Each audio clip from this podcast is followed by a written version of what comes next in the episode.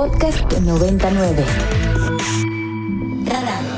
Personajes y análisis para entender mejor a México y el mundo. Con Mario Campos. Le agradezco mucho a Álvaro Delgado, periodista, usted lo conoce, colaborador de, Proceso, eh, entre otros espacios donde usted lo puede eh, leer en el Heraldo también. Álvaro, ¿cómo estás? Muy buenos días. ¿Cómo te va? Muy buenos días. Buenos días a tu auditorio. Encantado de estar una vez más aquí.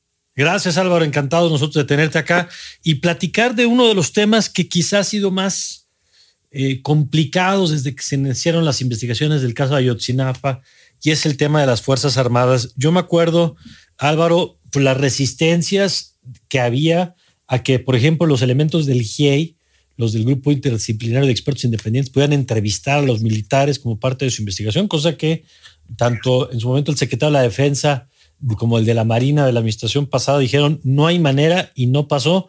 Y hoy pues tenemos nueva información sobre este tema. Cuéntanos, por favor.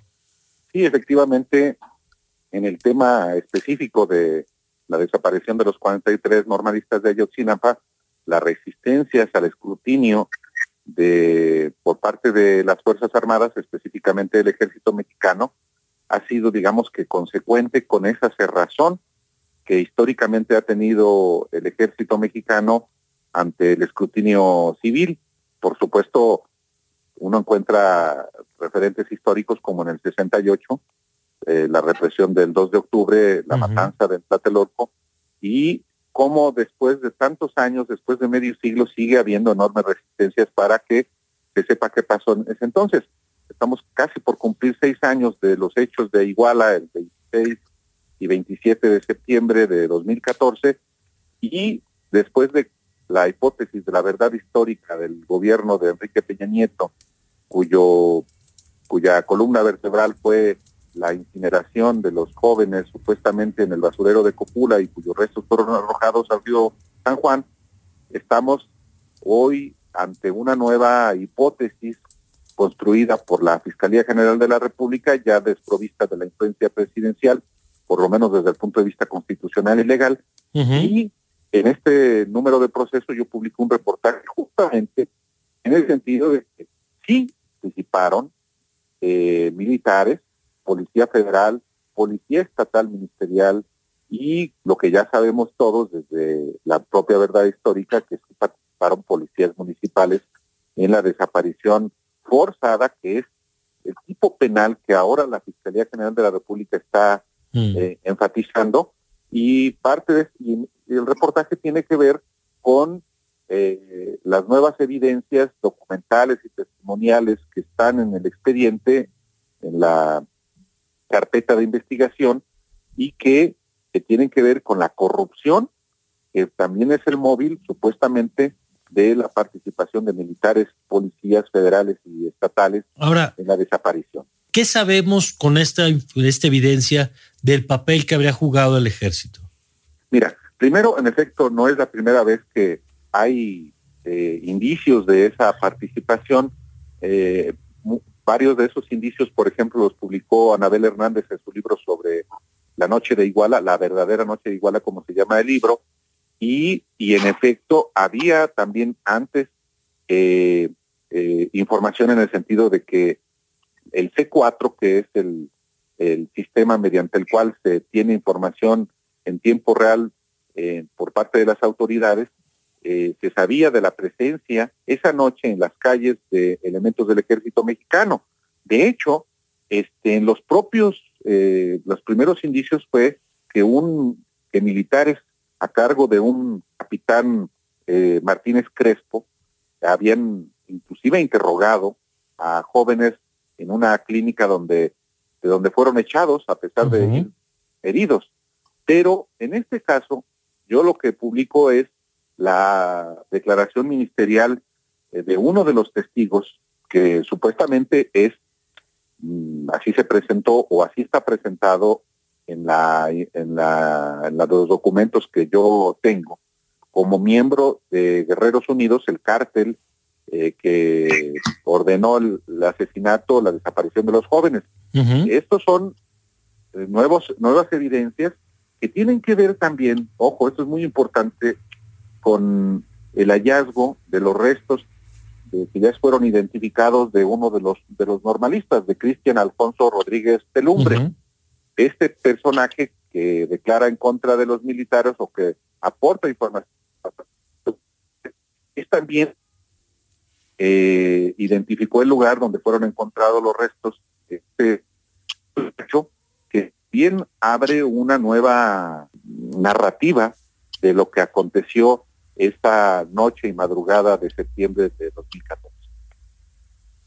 Eh, pero, a ver, regresando a esto que señalas del, testimonio, digamos, los militares entonces habrían hecho un interrogatorio. Yo me acuerdo que una de las cosas que se argumentó en su momento es que si ellos hubieran intervenido habría habido una masacre peor, lo cual a mí me pareció siempre absurdo pensar que, que la única forma en la que se pudo haber intervenido era con violencia no pues viendo que, que las policías no entregaran a los jóvenes al crimen organizado del que las policías eran cómplices, ¿no? Exacto, eso fue lo que dijo Jesús Murillo Caram en su momento, eh, digamos que justificando la no intervención, según él, de elementos del ejército, particularmente del 27 Batallón eh, acantonado en, en, en, Iguala.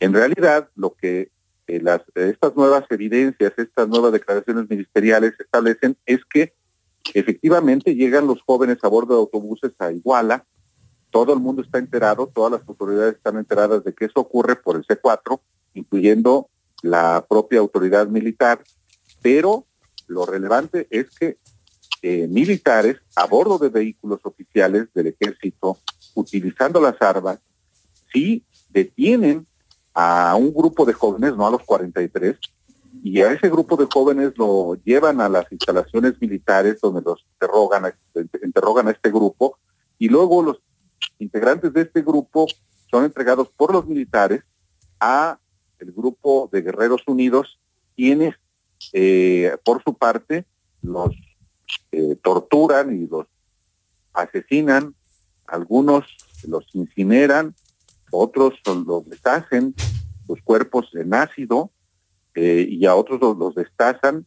Bueno, el caso es que es duro y es doloroso tener que decir esto, pero efectivamente eso, de acuerdo con los, eh, lo que se encuentra ahora en la carpeta de investigación, pues deriva no solamente en la desaparición forzada, sino en el asesinato de estos jóvenes divididos en grupos y cuyos restos son esparcidos no en eh, el basurero de Cocula, sino varios lugares, y esos son los que están precisamente ubicando eh, las autoridades de la Fiscalía y los restos eh, son los que están siendo enviados a la Universidad de Innsbruck en Austria para su identificación.